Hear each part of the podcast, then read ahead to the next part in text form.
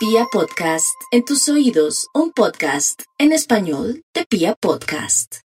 Hoy nos acompaña una mujer amante de la radio, mamá de Shock Norris y Joaquín, una mujer que nos ayuda todos los días con sus consejos de tecnología y además nos ha acompañado durante muchos años a través de nuestras emisoras favoritas. Hoy en Momland, Juanita Kremer.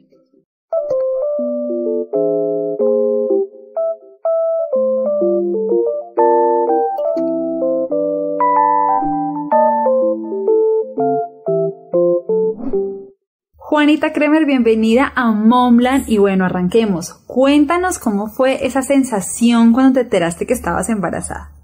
Pues yo, Joaquín fue un niño o es un niño muy planeado. Eh, una amiga me decía, es increíble, cuando uno hace planes y como que la cosa va sobre la marcha, no cae en cuenta de que va sobre la marcha. Y una amiga me decía, es increíble. Y el novio de aquella época de ella que fue a mi matrimonio con ella, le dijo, pero lo hizo tal cual lo dijo, se casó y a los tantos meses quedó en embarazo. Y yo decía, ves, sí, qué chistoso. Y fue más o menos así, que quedé embarazada. Eh, yo siempre vivía muy pendiente de, de mis ciclos y, y, me hice la prueba y me salió positiva. La primera, la que llamé, muy chistoso. Yo pensé que iba a ser mi mamá o iba a ser de pronto una amiga de la universidad, que es muy amiga mía eh, de toda la vida y fue Alexandra Pumarejo, la primera persona a la que llamé le dije, estoy embarazada. Entonces, bueno, ya casi se muere y fue un embarazo súper tranquilo. Yo creo que mi mamá, mi mamá al final del embarazo me decía, me equivoqué con vos, yo pensé que ibas a ser insoportable embarazada, eh, pero no, fue un embarazo súper chévere, súper tranquilo. Yo creo el perro me ayudó, yo creo que el perro ha ayudado mucho a esta familia, ha canalizado muchas cosas, muchos momentos que, que han sido difíciles. Y yo salía a mar como que lo llevan a uno a, a, pensar, a respirar, como a estar con sus propios pensamientos y eso, y eso fue muy lindo del embarazo, yo lo recuerdo muchísimo y tuve un embarazo relajadísimo, no tuve vómitos, ni mareo, ni nada, nada, fue perfecto. Bueno, Juanita, cuéntanos cómo le contaste a tu esposo esta gran noticia y cuál es ese recuerdo inolvidable en tu embarazo. Le conté a mi esposo metiendo la prueba de embarazo en un, compré un tetero en, en una farmacia. Entonces el perro lleva y trae cosas. Y le dije, Chuck, llévaselo. Y Chuck se lo llevó y se lo entregó. Y mi esposo distraído a veces, él como que miraba eso y me decía, ¿qué es esto? Y sonaba, entonces lo abría y como que no entendía, entonces fue como, fue como, ¿de verdad? Y el recuerdo que tenga como más lindo del embarazo, ¿cuál? No, no sé, todo mi embarazo fue, fue súper chévere. Pronto mi esposo y yo teníamos pendiente la luna de miel y nos fuimos a Orlando, a Disney. fuimos a, a Disney, sí, porque yo no había ido, y entonces él dijo, bueno, pues vamos y le compramos las cosas al bebé y, y, fuimos y me acuerdo las hormonas las tenía alborotadas y yo lloraba viendo a las princesas y él me miraba y me decía como en serio, yo sí, qué emoción. Fue chévere, fue chévere, eso fue lindo. ¿Qué es ese elemento que tú dices es infaltable para cualquier mamá? Hoy colchón reflujo es súper importante. Sí, ese es como mi infantable. Nada de, al final compramos esterilizador de teteros, nunca le esterilizamos un tetero ahí, lo más práctico era meterlo a la, a la vieja, a la vieja escuela, en la olla, a hervir, eh, calentador de pañitos y nunca le compré, me parecía una estupidez, entonces le, le, calentábamos los pañitos, pero creo que sí, el esterilizador de el, el colchón anti reflujo y sí les voy a dar un consejo y es que compren esas bañeras, no las que son eh, de esas de meter a la ducha, mucha gente las compra porque son prácticas, pero a mí me sirvió mucho la que es de pie y que tiene tapa, porque ahí lo cambiaba todas las noches lo cambiaba ahí, entonces sí, porque uno agachado en la cama es para matarse la espalda, entonces no es una buena idea. ¿Cómo fueron tus primeros 40 días con Joaquín? Fue horrible y creo que la mayoría de las mujeres dice que esos días son terribles por la lactancia porque a muchas mujeres les duele mucho lactar. mientras se acostumbran y todo el tiempo, yo no tuve ningún tipo de dolor. La lactancia mía fue, fue relajada porque no me dolió, pero era angustiante porque Joaquín nació muy grande, come mucho y yo me demoraba 45 minutos sacándome dos onzas. Yo lacté a Joaquín hasta los dos meses, no pude más, dije, no, chao. Y no, y no entré en esos remordimientos de, ay, pobrecito, se va a enfermar. Y mucha gente me decía, se va a enfermar por no lactarlo. Y yo no, ¿y cómo hacen los niños abandonados? Crecen con un carro y perfectamente sanos y relajados. O sea, hay que ser, yo creo que en la maternidad hay que ser práctico sobre todas las cosas. Sí, la lactancia, si usted lo puede hacer y lo quiere hacer todo el tiempo que lo quiera hacer, pues eso es problema de cada quien. Yo no estoy de acuerdo con una lactancia tan prolongada. Me hubiera gustado darle un poco más a Joaquín, un poco más hasta los cuatro meses, pero no pude sino hasta los dos y es lo que hay. Fue lo que le tocó, fue la mamá que le tocó y fue perfecto.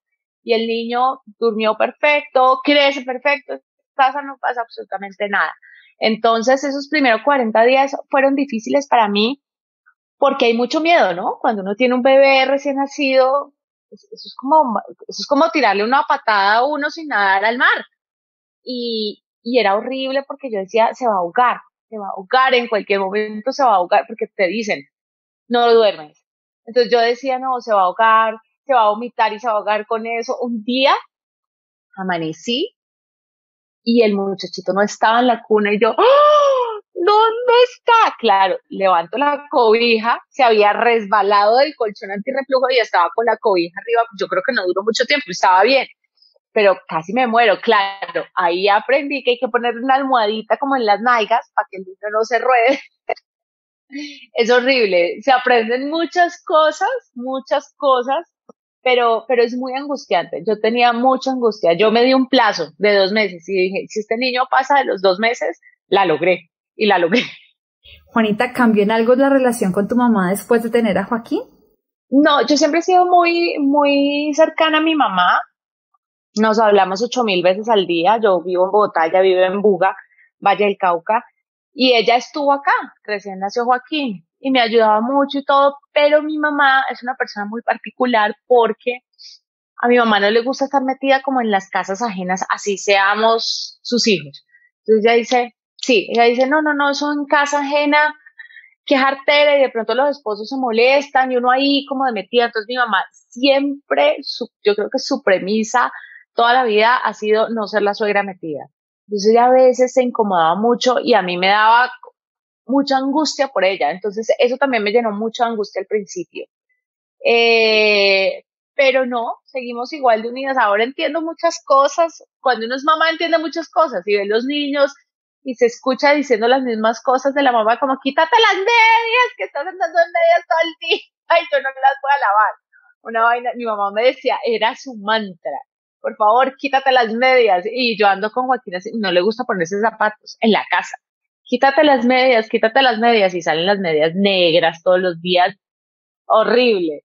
Entonces, bueno, pues estuvo bien. Juanita, ¿cómo haces para ser mamá pero seguir siendo una profesional y seguir trabajando por tus sueños? Sabes que mucha gente me ha preguntado eso y a mí me sorprende que me lo pregunten, porque yo creo que todas hacemos eso en diferente medida. Lo que pasa es que unas, como yo, lo exponemos y lo hacemos más público que otras. Pero yo creo que todas hacemos mil cosas al tiempo. Yo amo trabajar y amo el trabajo que hago. Yo siempre he sido como una fiera con sus hijos, pero he sido una fiera con mi trabajo. Siempre he defendido lo que hago, no dejo que nadie se meta, yo tomo mis decisiones y si las tomo mal, asumo las consecuencias, entonces siempre he amado mi profesión.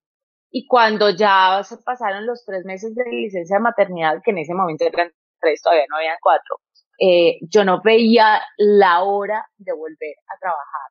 Amaba a Joaquín, por supuesto, pero cuando recién entré, muchos me decían, ay, no, no te da muy duro. Y yo, no, soy feliz de volver a trabajar. La, la situación es que cuando yo empecé en radio, yo empecé en radioactiva, yo entraba a las 5 de la mañana y salía a las 8. Ahora en Blue, yo entraba a las 11 de la mañana y llegaba a las 3 de la tarde. Entonces, no fue traumático. y, y tuve mucho tiempo para estar como en los primeros años de Joaquín al lado y sigo teniendo ese tiempo.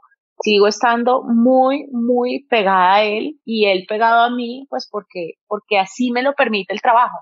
A veces me da mucho remordimiento, ¿no? Porque, porque quisiera hacer más cosas, más cosas, pero como yo tanto tiempo al lado de él, me siento en culpa por, ay, no, no estoy demasiado tiempo. Mi mamá me regaña y me dice, Juanita, despegate. El niño necesita no tenerte al lado, necesita independencia, necesita estar sin su mamá. Y, y, lo fui aprendiendo. Este año Joaquín entró al colegio y entraba a las 7 de la mañana y llegaba a las 4 de la tarde. Y yo estaba feliz, pero llegó toda esta pandemia.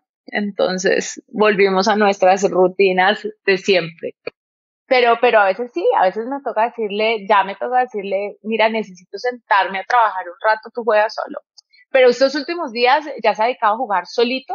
Digo yo, ay, ¿será que se siente muy solo? ¿Será que se siente traumado por la pandemia? Entonces pienso que tal vez me debería sentar a jugar con él y, y, y no dedicarme a trabajar, pero siento culpa por no trabajar. En fin, yo creo que la culpa es una constante cuando se es mamá, porque no sabemos.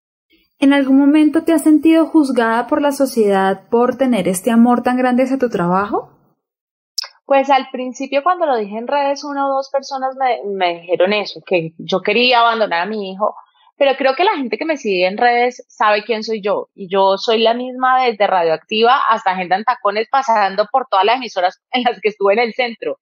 Entonces, saben cómo soy yo y tuve un apoyo muy, muy fuerte. Y esto va muy de la mano con todo lo que está pasando hoy en día, y es que las mujeres eh, nos sentimos más dueñas de nuestra vida, más dueñas de nuestra profesión, más dueñas de nuestro futuro, y, y a mí me parece bien. Yo le digo mucho a mi esposo a veces que, que le digo, vamos a hacer tal cosa, vamos a hacer tal otro, y me dice, ¿y el niño? Y le digo yo, el niño se va a ir a los 18 y usted y yo nos vamos a quedar aquí así, esperando a ver lo que no hicimos por el niño. No, no jodamos. Y hay niños que no se mueren cuando los papás se van ocho días o se van o hacen X cosa. pero además te digo una cosa, no hemos pensado ni siquiera irnos un mes de viaje a Europa. Nada que ver. Que una amiga mía lo hizo con la niña de dos meses de nacida. Eh, cosas simples, pero los dos somos como muy protectores con Joaquín y como es único hijo, pues más aún. Entonces a veces sí tenemos que bajarle un poco al asunto. Pero no, yo no me he sentido, o de pronto sí, la gente sí me juzga, pero no se trata de decirme, porque eso pasa, la gente sabe que yo soy brava y soy tajante y determinante con lo que, con lo que pienso. Y a mí me parece que uno debería hacer las cosas. Está bien, uno hace muchos sacrificios por los hijos, pero yo entiendo que los hijos se van y uno tiene que hacer su vida. Así de simple. Juanita, los hijos vienen a enseñarnos muchas cosas. ¿Qué te ha enseñado Joaquín? Paciencia. Yo creo que, que ser un poco más paciente, mmm, como a pensar antes de hablar y sobre todo porque Joaquín ahora pues está más grande y entiende, como techito es un volador sin palo, entiende todo, es súper filo y cuando uno cree que no está escuchando, más atento está. Entonces estoy como más, más cauta con, con lo que digo, trato de no tomar decisiones como tan apresuradas, trato como de analizar y pensar más, más en el futuro. Antes era muy como del momento, ahora es más, eh, sí, como proyecciones hacia futuro eh, con su vida, pero también con la nuestra, con la de mi esposo y con la mía. Como qué vamos a hacer, qué, qué pasos hay que seguir, cómo planear y estructurar un poco más la vida, sí, no está así como tan a lo loco, como tan en piloto automático, sino bueno, vamos para allá, vamos para allá y cómo hacerlo. Eso, eso creo que un poco. Yo, esa pregunta se la han hecho un montón de mamás y todas dicen un montón de cosas tan lindas, pero yo no, no sé qué decirte. Es que no sé, no, y los hijos le enseñan muchas cosas a uno. El amor, eh, o sea, el amor que uno siente por los hijos, esa vaina, esa vaina no, no se puede describir. No, no hay palabras que describan qué puede hacer una mamá o un papá por sus hijos. Es, muy impresionante. Y a mí las que me dicen, ay, es que yo no quiero ser mamá, pero no sé, yo no quiero convencer a nadie de hacer lo que no quiere, pero, pero se quedaría sin experimentar algo tan impresionante que yo creo que pasar esta vida en blanco sin sentir esto, pues las que lo hacen y están decididas, fantástico. Pero, pero si pudiera darles un consejo, yo les diría, uy, no, no se vayan de este mundo sin experimentar qué es ser mamá, que, porque es que, sabes, no es solamente como el amor que uno siente con los hijos, sino que es entender el ser humano, ¿no? Desde el inicio, porque es que para mí, para mí fue muy impresionante, sobre todo en los primeros años, ver el proceso de crecimiento de un ser humano, ver cómo era, cómo dependían absolutamente de todo para vos.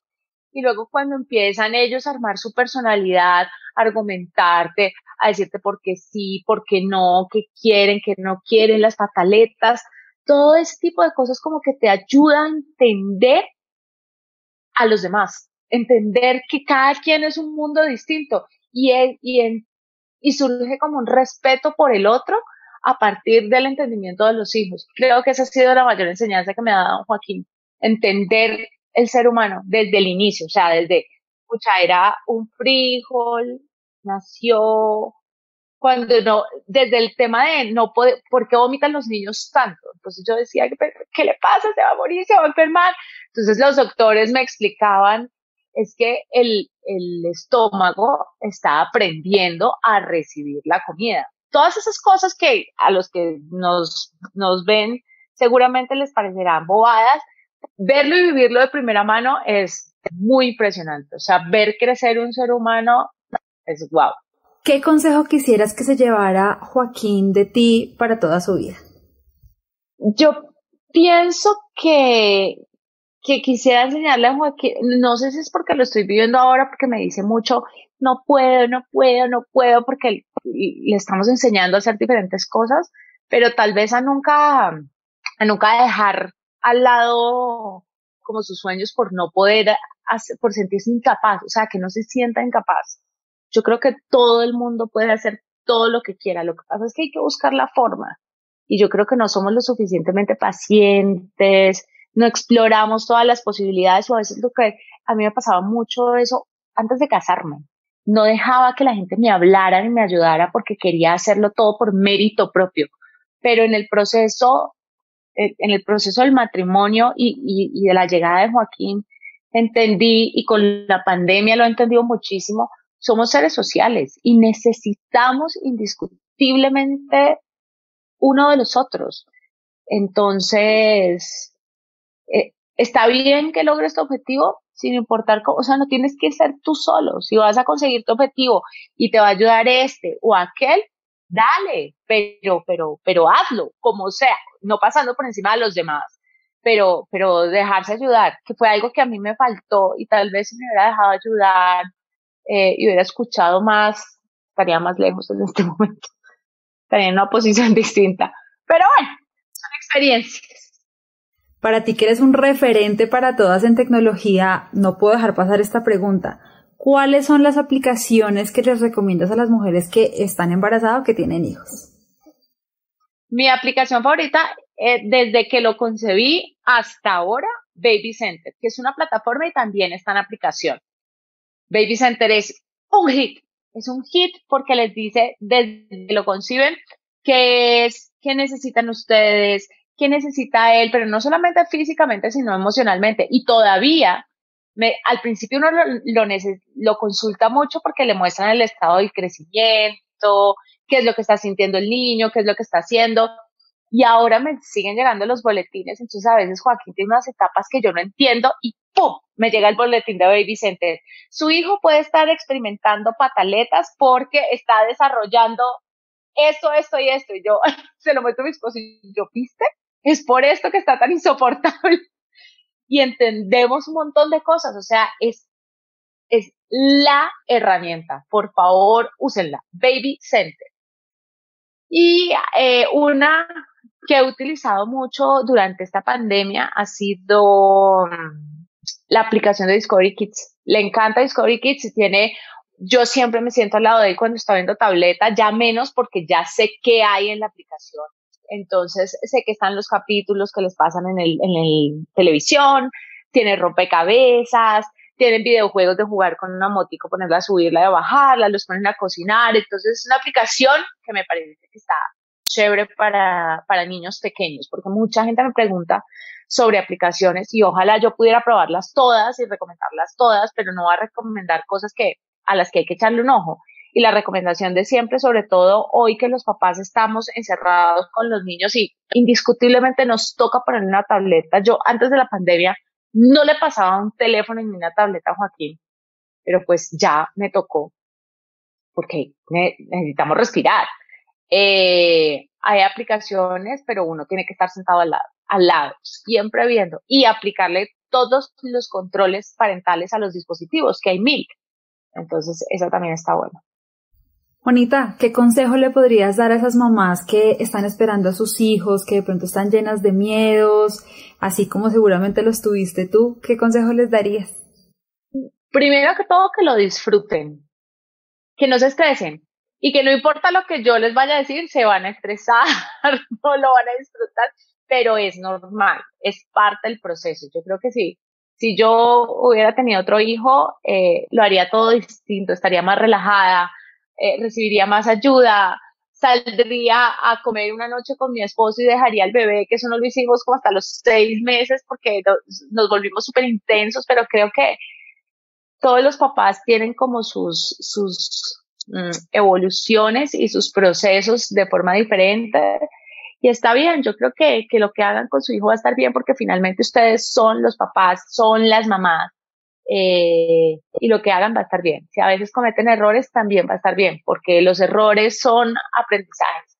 El tema es tratar de cometer los menos, los menos que podamos eh, y darles mucho amor a los niños y protegerlos, siempre protegerlos, porque hoy más que nunca estamos viendo unas cosas con los niños en las propias casas terribles. Entonces, siempre, por favor, con los ojos súper abiertos y siempre con los niños.